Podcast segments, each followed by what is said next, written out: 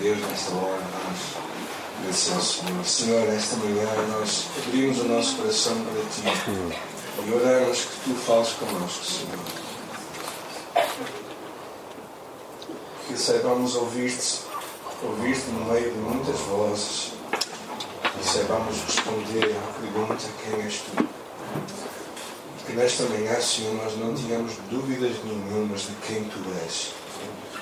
E oramos, Pai, que fales connosco, o Teu Espírito Santo fale com o nosso Espírito e nós recebamos com gratidão a Tua palavra. Amém. Amém. Amém. Ah, Estou a arranjar o meu computador. Lá computador. não prontos. Ok, hoje vamos falar, começar uma série de oito mensagens sobre os ensinos de Jesus. Sobre alguns dos temas que Jesus abordava, como dinheiro, que é um tema muito importante, família, ah, o reino de Deus, céu e inferno. Ah, e por isso vamos falar de vários ensinos de Jesus centrais. Não vamos falar de todos os ensinos de Jesus. Vamos falar daqueles alguns que nós selecionamos que achamos relevantes para a igreja. Mas antes de falar do que Jesus ensinava, eu acho que é mais importante e devemos começar em quem Jesus é. E por isso hoje vamos pensar acerca da singularidade de Jesus. Algumas afirmações daquilo que homens disseram deles e daquilo que ele disse de si próprio.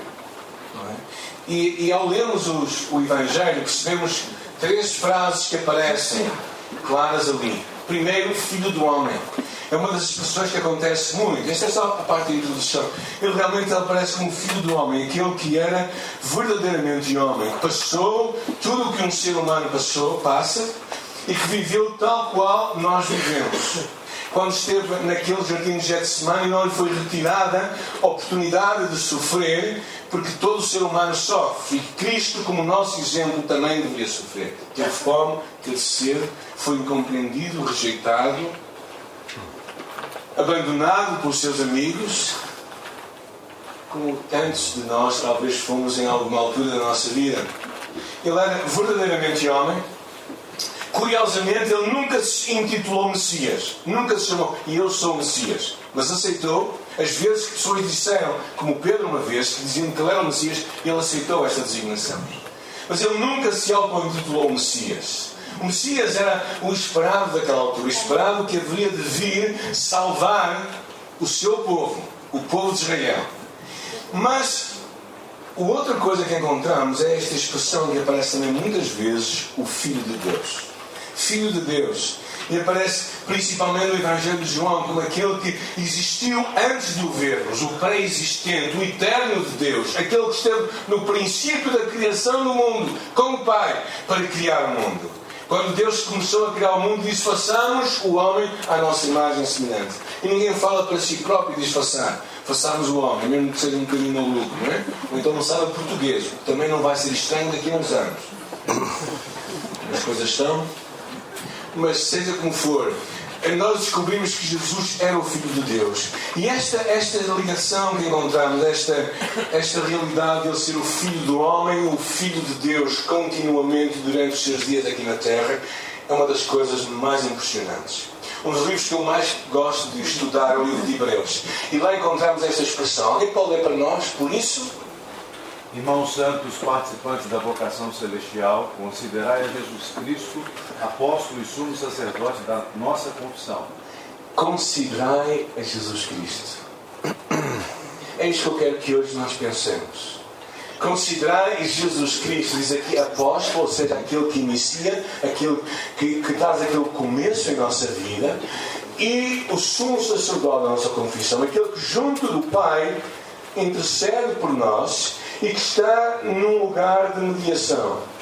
Por um lado, representamos a nós como homens junto de Deus, e por outro lado, fazendo ouvir as nossas petições diante de Deus. Então, o meu desafio para hoje nós é considerarmos algumas coisas que Jesus disse, algumas coisas que ele afirmou.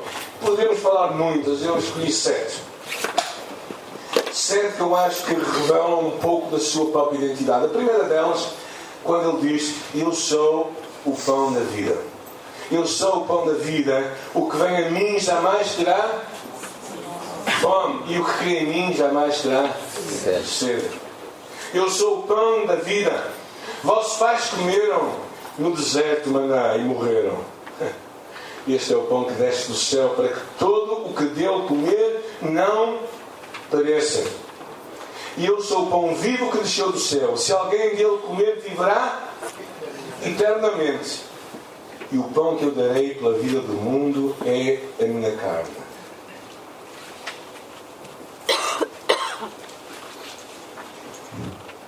Eu acho impressionante, falando da sua morte na cruz, esta afirmação de Jesus, eu sou o pão da vida. Quantos de vocês hoje comeram pão? Quantos de vocês hoje têm fome? Fome? Alguns aqui. Nós temos que arranjar um pequeno almoço mais alargado, não é? Ó oh, Daniel, podias ter vindo ao, ao louvor. Então subiu lá em cima ao pequeno almoço. Tá?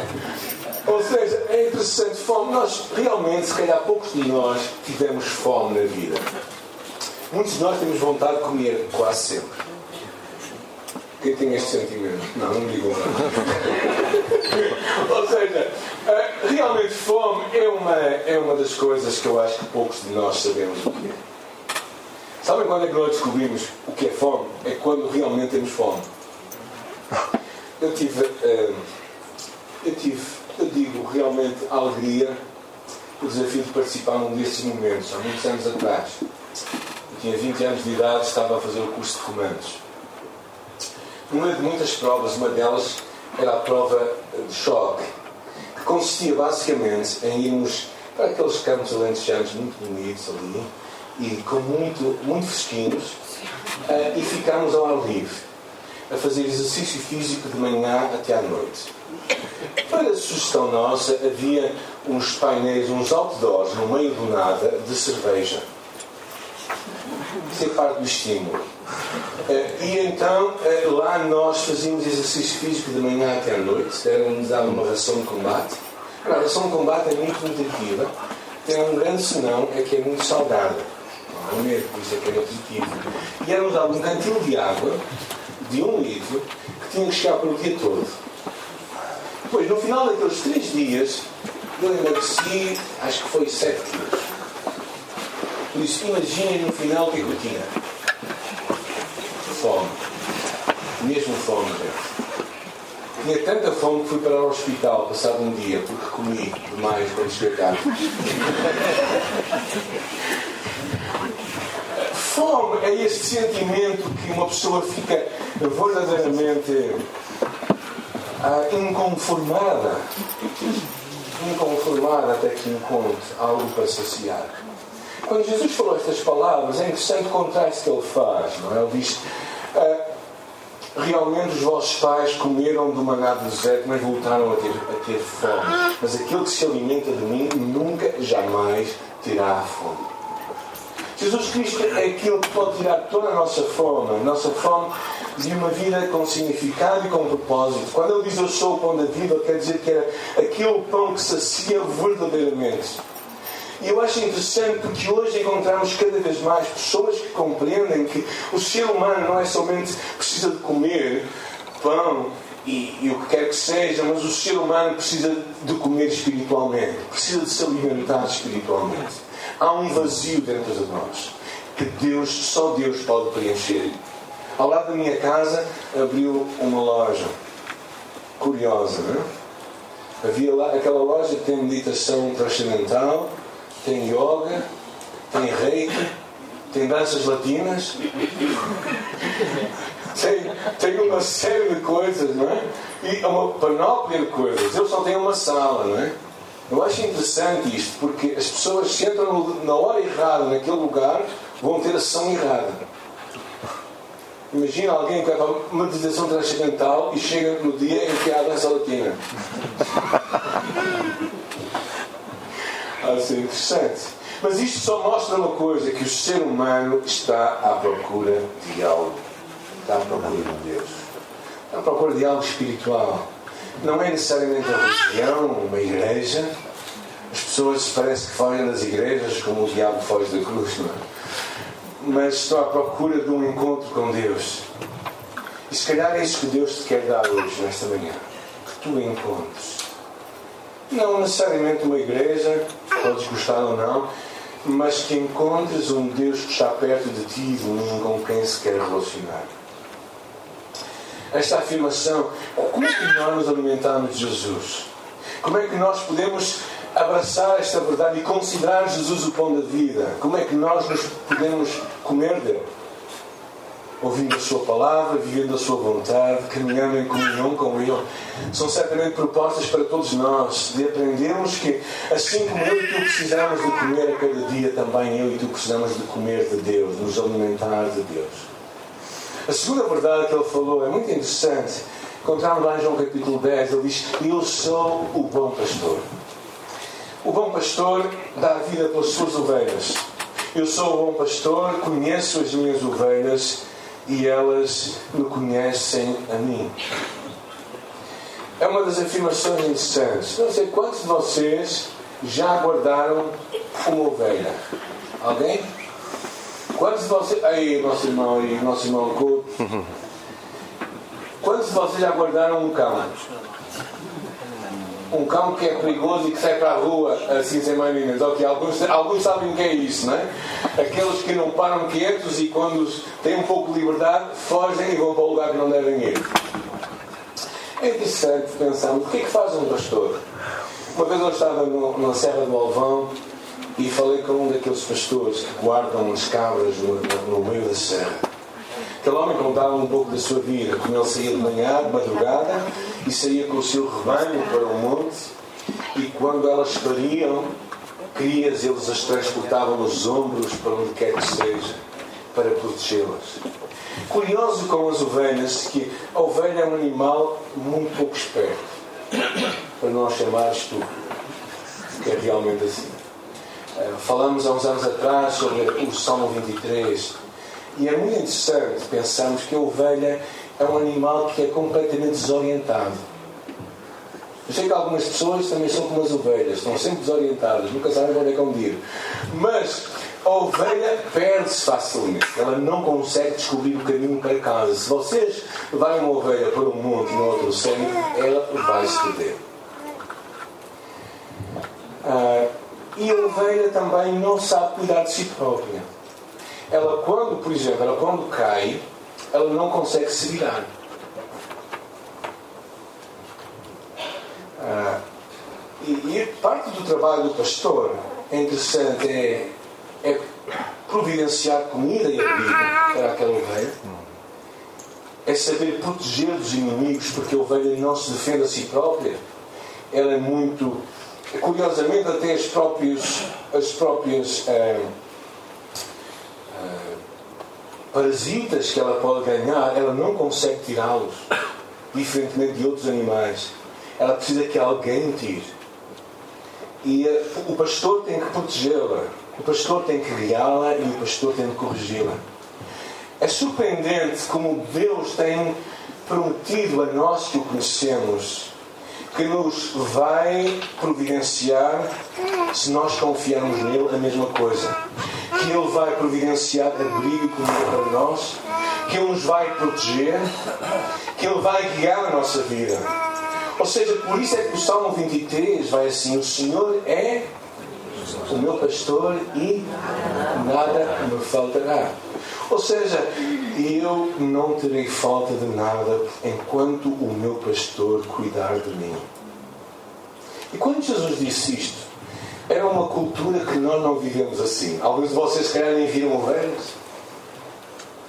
Alguém nunca viu ovelhas vivas? Não digam não. Mas até há pessoas que não viram. Que as pessoas viram mortas. Mas aqui, olha, aqui à frente da nossa igreja tem ovelhas. Vão olhar à janela de cima e podem ver ali em frente. É curioso isto, porque vivemos num contexto muito diferente do contexto de Jesus. Quando ele disse, Eu sou bom pastor, a ovelha sabia que o seu futuro dependia do pastor que ela tinha. E tu e eu, a nossa vida depende da qualidade do pastor que nós temos. E Jesus é okay? o bom pastor que cuida e vai mais ao longe. Dá a, vida pelas suas ovelhas. Dá vida pelas suas ovelhas. E Ele verdadeiramente nos dá tudo o que nós precisamos. Considera Jesus nesta manhã aquele que pode proteger a tua vida, aquele que pode guiar-te, aquele que pode cuidar de ti e de todas as tuas necessidades. E por isso tu e eu podemos descansar no cuidado dele. Podemos verdadeiramente deitar-nos em paz e sabermos que o Senhor é o pastor, nada me vai faltar. Verdadeiramente nada. Porque ele não é. Jesus contava, não, eu não sou como aqueles que quando vem, quando vem o, perigo vir, estão frostes, não é? Como se dizem bom português, não é? Estão à sola. Não, eu sou o bom pastor. O bom pastor dá vida para as suas ovelhas e eu vou cuidar delas. É interessante quem escreveu isto também. O Salmo 23 foi escrito por quem? Quem era David? Um pastor de ovelhas. E por várias vezes ele pôs a sua vida em risco. Ele conta como quando defendeu do urso e do leão. David sabia o que era defender as ovelhas. David sabia o que era ser uma ovelha de um pastor que cuidava bem dela. E quando Jesus diz isto, eu sou bom pastor, significa que verdadeiramente ele chama para si a, a responsabilidade, a autoridade de cuidar de nós, de estar atento às nossas necessidades e de nos proteger e guiar a nossa vida. Agora, há aquelas ovelhas que pensam que só do outro lado do campo é que está a boa comida. Eu li um livro muito interessante chamado Nada Me Faltará, de Philip Keller. Um homem, pastor também, de ovelhas mesmo, que escreveu acerca disso. E ele conta a história, já devem-se lembrar alguns, se calhar, da Dona Henrietta. Ele dava nomes a cada ovelha. E Dona Henrietta era aquela ovelha que achava que do outro lado do aprisco, nos outros campos, estava sempre melhor. E ela, ele tinha a sua o seu campo era junto a um penhasco. E do outro lado do penhasco havia um outro campo. As suas ovelhas tinham os melhores pastos dali. Mas sabe o que acontecia com a Dona Henriette? Sempre olhava para o outro lado. Até que um dia ela decidiu passar a cerca e decidiu tentar ir para o outro lado e partiu a sua parte. Quantos de nós, às vezes, não, não provamos o cuidado que Deus tem por nós? O cuidado que Deus tem para nós e achamos que do outro lado está sempre melhor. E, de repente, o que acontece? Nós partimos uma parte. Nós, nós percebemos que Deus cuida de nós e verdadeiramente quer o melhor para ti e para mim. Quando Jesus disse isto, eu sou bom pastor, ele sabia o que estava a dizer. A pergunta não é se ele é bom pastor, a pergunta para ti é: queres tu ser sua ovelha nesta manhã? Queres tu deixar que ele cuide de ti? A terceira afirmação. É interessante esta afirmação quando ela acontece. É, eu sou a luz do mundo. Esta afirmação acontece numa festa chamada a Festa uh, dos Tabernáculos. E naquela altura era acendida uma, havia uma série de luzes lá no, no templo, mas havia uma que nunca se ligava, simbolizando que o Messias não tinha chegado. E quando Jesus diz essa palavra naquele lugar profético, ele diz: E eu sou a luz do mundo. Quem me segue não dará em trevas, mas terá a luz da vida. Toda a gente ficou atônita e surpreendida. Quem é este? Quem é este que diz ser a luz do mundo? Quem é este que alega para si esta capacidade de guiar a vida de toda a gente? E, eh, e nesse capítulo 8 de João é, há mais três passagens. Eu não sei o que é que vou fazer para ter essas letras maiores. Isto ficou tudo mudado. Não foi? Mas pronto, paciência. Vou ter que ter paciência e vou ter que arranjar outra forma de trabalhar com PowerPoints aqui na igreja. Mas Salmo 27 também diz uma afirmação muito interessante que diz: O Senhor é a minha luz e a minha salvação. De quem terei medo? Quando Jesus fala isto, eu sou a luz do mundo, é interessante. Jesus estava a falar para si próprio que ele era aquela pessoa que poderia guiar a vida daqueles que não tinham luz. Quantos de vocês se levantaram uma vez à noite e quiseram ir à luz, quiseram ir à casa de banho sem ligar a luz? Alguém? Ok. Pergunta: foram bem sucedidos? Chegaram lá, não é? Bem, se calhar deram em alguns lugares pelo caminho, mas também uma coisa que aconteceu é que vocês guardaram na vossa memória o que tinham visto durante a luz. Não é? O que estava na vossa cabeça foi aquilo que vocês viram, então vocês foram seguindo a luz que tinham, não é? mais ou menos. Não é? Talvez deram umas cacetadas, vocês amam muito outra pessoa com quem vocês estão a viver, mas vocês não vão ligar a luz. Amém? Não, ninguém diz amém, pronto, está bom. Mas o que é que eu quero dizer com isto? É que Jesus, a luz do mundo, o que é que isto significa? Verdadeiramente que Ele guia, mostra-nos o caminho. Quando viramos as costas à luz, o que é que nós ficamos a ver? As sombras. É? As sombras. Há muitos de nós que viramos as costas a Cristo. O que vemos é as sombras.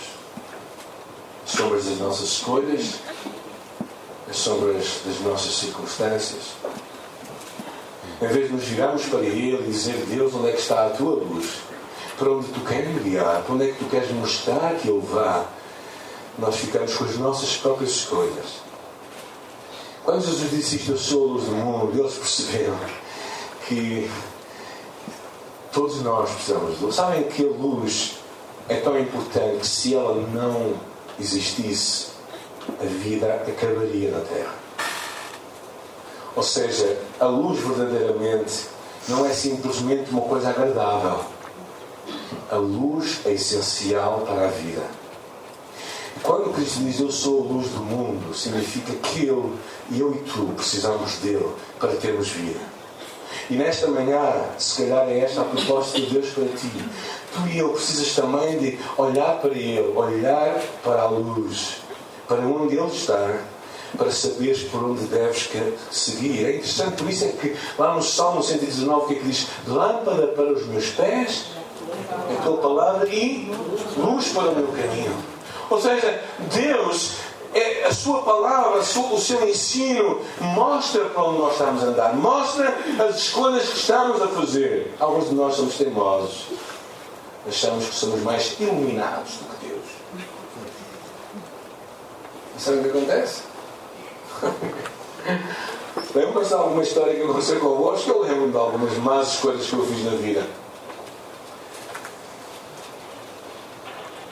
Quarta afirmação de Jesus que vamos ver, eu sou a porta, está muito ligada a este conceito das ovelhas. Eu acho interessante, ele diz, eu sou a porta. Em verdade, eu vos digo que eu sou a porta das ovelhas. Eu sou a porta, se alguém entrar por mim, salvar-se-á e entrará e sairá e achará pastagens. Jesus afirmou isto no contexto de ser o bom pastor. Ao mesmo tempo, ele providenciava para nós, suas ovelhas, um lugar seguro um lugar onde nós podemos entrar, nos proteger das, da, do, dos problemas que estão à nossa volta e, quando for necessário, sairmos para buscar comida. O contexto que Jesus falava era um contexto em que as ovelhas eram levadas para os montes durante muito tempo. Ainda agora acontece em Portugal, por exemplo, lá em cima na Serra, Estre... na Serra dos Jerez. Existem rebanhos comunitários que vão para o monte. E naquela altura havia cercas, havia lugares que eram colocados lá para que as ovelhas ficassem lá dentro. E durante a noite, quando havia os predadores, os lobos ou o que quer que seja, que fossem atacar, as ovelhas estavam seguras. Porque o pastor colocava-se à porta. Deitava-se à porta. Se alguém tinha que passar, tinha que passar por cima dele. Quando Jesus fala isto, ele estava claramente a dizer: Eu sou, eu sou a porta. Um lugar seguro onde tu podes entrar e sair. Agora, reparem sempre nas estas afirmações, que o que às vezes incomoda a sociedade de hoje. É que Jesus usa tudo isto como um artigo. Eu sou a, eu sou o. Em português, de Portugal e do Brasil, Isto chama-se um artigo definido. Ok, temos aqui gente que aprender português ainda. Um artigo definido quer dizer que ele não é uma porta, um caminho. Ou seja, ele não é uma entre várias opções, mas ele é a única. Ah, e isto verdadeiramente nos deve fazer pensar e parar e dizer se Jesus é a porta, significa que não há outra forma de entrarmos numa comunhão com o Pai. Por isso é que João capítulo 4, 14, o seguinte diz: Eu sou o caminho, a verdade e a vida. Jesus, curiosamente, quando afirmou isto, nós costumamos dizer em Portugal né, que todos os caminhos vão a Roma. Talvez alguns a perceber o que é que significa ao ver, ao ver estradas romanas por todo Portugal percebe que verdadeiramente todos os caminhos davam a Roma, mas nem todos os caminhos dão a Deus. Segundo este versículo que Jesus afirmou, é? Eu sou o caminho, a verdade e a vida. E Ele é a única forma de nós chegarmos até Deus. E isto aconteceu na altura em que Filipe lhe perguntou, é? diz assim, Senhor, nós não sabemos para onde vais, como é que vamos saber o caminho? E Jesus lhe disse, eu sou o caminho, a verdade e a vida, ninguém vem ao Pai senão por mim. Se vós me conhecesseis, a mim também conhecerias o meu Pai, e já desde agora o conheceis e o tendes visto. E disse-lhe Filipos: Senhor, mostra-nos o Pai, o que nos basta. Jesus fala aí esse contexto, é muito interessante, porque verdadeiramente o que acontecia é que Jesus é o caminho de retorno para o Pai. É o caminho que tu podes ter de volta para Deus não é as tuas boas intenções. Tu podes estar sinceramente enganado. Já encontraram pessoas sinceramente enganadas? Já aconteceu alguma vez que vocês foram numa certa, para um, um certo caminho e chegaram ao fim e perceberam que aquele caminho não levava a nenhum? Já alguém fez isso? Eu tive essa experiência de uma forma muito caricata. Há muitos anos atrás, lá em Vila Nova de Gaia, vinha para o Porto, e perto ali da, da Rábia, houve um inteligente ouviu a rádio, eu também estava a ouvir a rádio, e havia um acidente grande ali na rádio. E houve um inteligente que virou à direita ali em Coimbrões, eu também fui com ele. E aquele inteligente, ao sair de Coimbrões, saiu e virou lá à esquerda. E eu fui com ele e mais uma porrada de carros. E quando chegámos ao final daquela rua, a rua não levava lá nenhum. Era uma rua sem saída. Chegámos ao fim e voltámos todos para trás. Ao voltar para trás, olhamos todos uns para os outros e começámos a rir. Não é? Percebemos que seguimos a pessoa errada e estávamos sinceramente enganados. Há pessoas que pensam que basta sermos sinceros. Não. Basta estarmos certos. Há, pessoas, há alunos, aqui temos alunos, não há alunos. Há alunos que fazem um trabalho sinceramente bem, mas o resultado é realmente mau. Alguma coisa aconteceu ali no meio, não é? Ou seja, é importante, quando nós ouvimos isto que Jesus é o caminho, a verdade e a vida, significa que só Ele, só Ele nos pode chegar, levar até à presença do Pai. E quando Ele fala da verdade, é muito interessante isto me faz uma outra passagem quando ele diz: Conhecereis a verdade e a verdade vos libertará. É interessante que não é o amor que nos liberta, é a verdade. É um grito de todo ser humano, o grito que nós tivemos quando vivemos o 25 de Abril. Quem nasceu antes do 25 de Abril de 74? Quem se lembra do 25 de abril de 74? A gente, eu era muito novo, mas lembro-me como se fosse hoje. Lembro-me o que aconteceu naquele dia. Aquela noite, paredes foram pintadas pela primeira vez em Portugal. Viva a liberdade! Foi uma, uma, uma mudança, uma loucura autêntica. Fizeram-se também muitas loucuras, não são outra história mas, mas aquele grito de liberdade, aquela oportunidade de, de falar e de dizer o que nós pensávamos, era isso que os homens quiseram. Foi por isso que o 25 de Abril foi tão importante, eu acredito. Porque as pessoas podem pensar, podem falar e podem escrever aquilo que acreditavam. Antes do 25 de Abril, eu lembro de momentos em que eu, no final da noite, havia dois canais de televisão. Ninguém sabe o que é isto, não é? Dois canais, RTP1 e RTP2. Começava mais ou menos às seis da tarde. Havia, a RTP1 começava mais cedo, para o meio-dia. Mas a, a, a, outra só começava às seis da tarde. E aquilo terminava em horas de se poder terminar. Às onze, uma coisa assim. E no final havia sempre um hino nacional. E sabe o que acontecia no hino nacional? O que é que, o que, é que ia acontecer? Nós íamos ficar de pé, não é? E, a respeitar o hino, não é? E é curioso, nas nossas casas, na minha casa, eu vivia no quinto andar, não havia ninguém por cima de mim, mas na minha casa eu tinha que fazer isso porque eu pensava que alguém me estava a ver. Tal era o clima naquela altura. Tal era o clima do fascismo. A liberdade é, é possibilidade de eu e tu escolhermos o que queremos fazer na vida. E eu acho que quando Jesus fala isto, a verdade e a verdade vos libertará, significa que eu e tu, quando somos filhos de Deus, não temos que ficar escravos de nada. Não temos que ficar escravos de vícios, não temos que ficar escravos de pensamentos, não temos que ficar escravos de relacionamentos que não são sadios. Ou seja, eu e tu temos toda a liberdade para começar uma nova história. Conhecereis a verdade e a verdade vos libertará. Se, pois, o Filho do Homem vos libertar, sereis livres. Essa é a grande mensagem. Jesus, o libertador. Aquele que não deixa que nada nos possa verdadeiramente manter cativos numa prisão.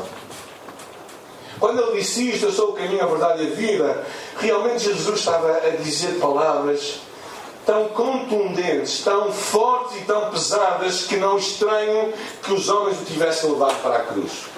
Porque ou o levariam para a cruz ou o adorariam como filho de Deus. Não há outra hipótese. Quando tu olhas para esta mensagem de Jesus, tu ou te entregas a Ele ou tu lhe voltas as costas.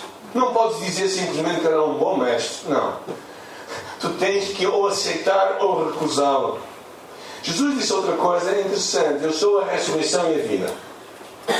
Quando Jesus disse essas palavras, ele diz: Quem crê em mim, e todo aquele que, que vive e crê em mim nunca morrerá. Jesus disse isto quando? Num dia de funeral. Realmente Lázaro já tinha sido morto há uns dias. Ele estava do lado de fora de um sepulcro num jazigo e Lázaro estava lá dentro. E Jesus ali no cemitério virou-se para aquela gente e disse, olha, eu sou a ressurreição e a vida. Quem me em mim, nem que seja morto, viverá. Eu acho que aquilo lá ter feito muita confusão cabeça do pessoal. Realmente, a irmã de Lázaro tinha dito, Senhor, se tu tivesse chegado mais cedo, se calhar o meu irmão não tinha morrido. Mas agora, E Jesus disse: Não, eu sou a ressurreição da vida. Jesus estava claramente a dizer que, que ele era aquele que tinha poder sobre a morte. A morte é aquele último inimigo que nenhum de nós tem poder. Verdade? Não é? Nós conseguimos, com a ajuda dos médicos, eventualmente tratar algumas das nossas doenças, fazer muitas coisas, não é? Prolongar a nossa vida um pouco mais, mas sabem, eh, há um dia em que todos nós vamos ter que enfrentar o dia da nossa morte. É um inimigo que nenhum de nós tem poder para dizer que não.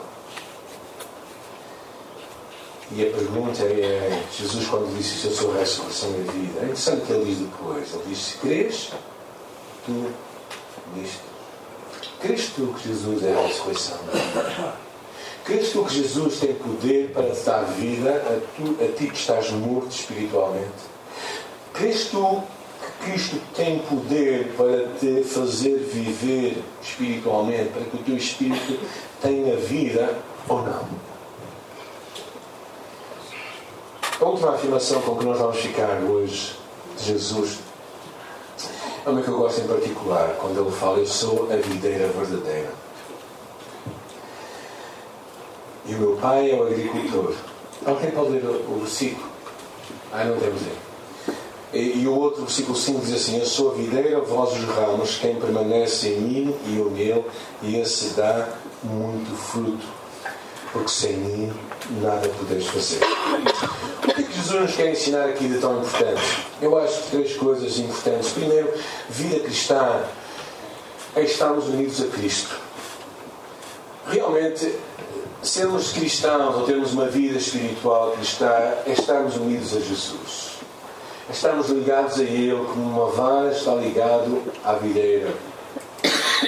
Uh, não é estar ligado a uma igreja necessariamente, não é ser membro de uma igreja necessariamente, não é te filiares numa igreja, mas é estar unido a Jesus Cristo. E sabem que as varas, quando são podadas, quando são tiradas da vida, morrem. Não tentes viver a tua vida cristã nas tuas forças. Não digas, eu vou me esforçar muito para fazer a vontade de Deus. Esquece. Tu vais errar, tu vais pecar, tu vais cair. Tu não tens que te esforçar. Graças a Deus. Alguém pode dizer graças a Deus comigo? Graças a Deus. Amém, graças a Deus. Nós não temos que nos esforçar. Nós temos simplesmente que estar ligados a Ele. Estar unidos a Ele. Estar em comunhão com Ele. Jesus disse: sem mim, nada podeis fazer. Esquece. Esquece viver uma vida cristã fora de Cristo. Esquece se esforçar muito para fazer as coisas certas. Não faças isso. Não te martirizes a ti próprio. Une-te a Cristo. Está unido a Jesus. Deixa que o que Ele te quer ensinar e falar venha para a tua vida. Segunda lição. Deixa o Pai cuidar de ti. Ele é o lavrador. Aquele que todos os dias sai e vai ver a vida. E vai olhar para ela e vai às vezes mudar para que o fruto se comece a ver. Sabe? É muito interessante esta questão das vides e do fruto, é muito interessante. Eu tive a alegria de mudar algumas vezes, tive a alegria de ver um pouco como é que as coisas acontecem. E é muito interessante quando, quando chega uma altura em que o sol começa a vir e o fruto começa a brotar, e às vezes fica muito muito, muito fechado e eles cortam um pouco das folhas para que o sol entre e, e o fruto comece a madurar, a crescer. É isso que o, lavrador faz, não é? O nosso irmão Couto tinha lá uma vida espetacular, bom vinho e boas uvas. E, e aquilo, o cuidado que ele tinha por aquilo, todos os dias em, em, ver como é que aquilo estava e cuidar para que aquilo é o que Deus faz por ti e por mim. E Ele é o lavrador que cuida de nós de uma forma interessada, preocupada. E finalmente, a terceira grande lição é que tu és parte da videira. Tu e eu somos ramos da videira verdadeira. A menos que tu e eu nos juntemos a esta, a esta verdade, ou seja, que nós precisamos desse lavrador para cuidar de nós, nós não vamos longe na nossa vida. Não vamos longe da nossa vida. Às vezes, mesmo como pastor da igreja, tenho-me visto a fazer muitas coisas na minha própria força. E Deus às vezes me para e diz assim: O que é que tu fizeste? Achas que conseguias? Porque o segredo, o segredo do fruto, que é o que o labrador quer ver na vida, o segredo do fruto é, é que realmente ele esteja bem unido à videira e bem alimentado pela videira. Eu vos escolhi a vós e vos designei para que vades e deis fruto e o vosso fruto permaneça. Considera Jesus a videira verdadeira aquele no qual tu e eu temos que estar ligados hoje e para sempre.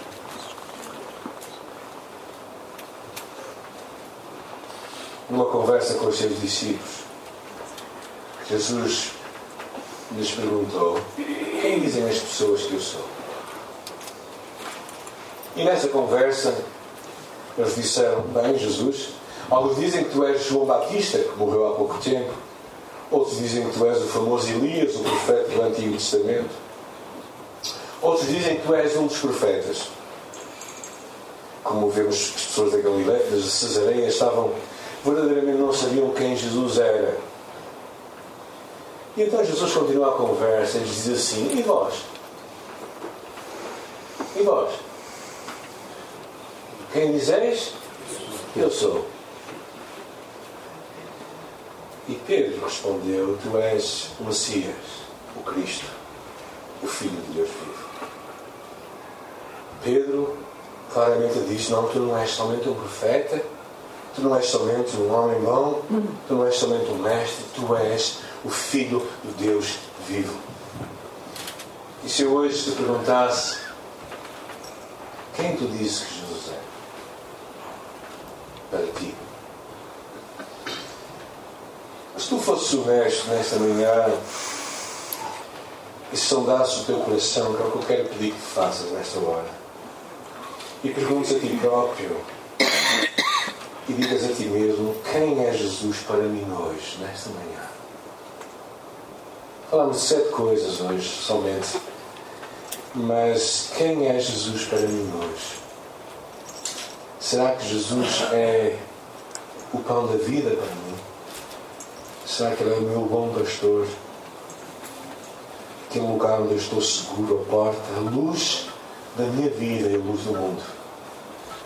Será que Ele é para mim a ressurreição e a vida, o caminho? Será que Ele é a videira verdadeira ao qual eu estou ligado? Ou será que eu simplesmente, numa loucura, decidi viver a minha vida cristã à minha maneira, com as minhas forças, fazendo as minhas escolhas da melhor maneira que eu posso fazer?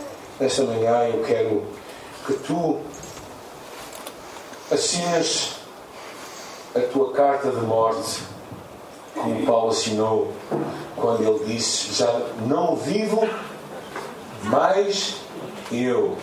E eu estou morto. Estás morto nesta manhã? Ou será que ainda estás a estrebuchar? A mexer a perninha? A dizer, não, eu estou morto, mas não é assim tanto. Eu ainda estou aqui a mexer, a fazer o meu esforço. E há muitos de nós somos peritos em fazer isso. Em vivemos a nossa vida afastados de Deus. Nesta manhã eu quero te encorajar a escreveres o teu atestado de óbito a dizeres que eu morri e quero que Cristo viva em mim. E se nós fizermos isto, Ele vai ser tudo isto para nós e muito mais. Fechar os nossos olhos, vamos falar com este Deus que nos ama. Nesta manhã, Senhor, te agradeço o teu amor por nós. Eu quero te encorajar a pôr a tua vida na presença de Deus.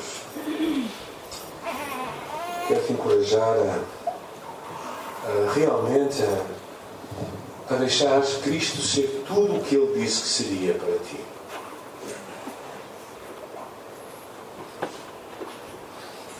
E é nesta manhã dizer Deus, ajuda-me a viver ao máximo a minha vida cristã. Ajuda-me a seguir com toda a minha força, alma e entendimento, Senhor, e a amar-te assim dessa forma.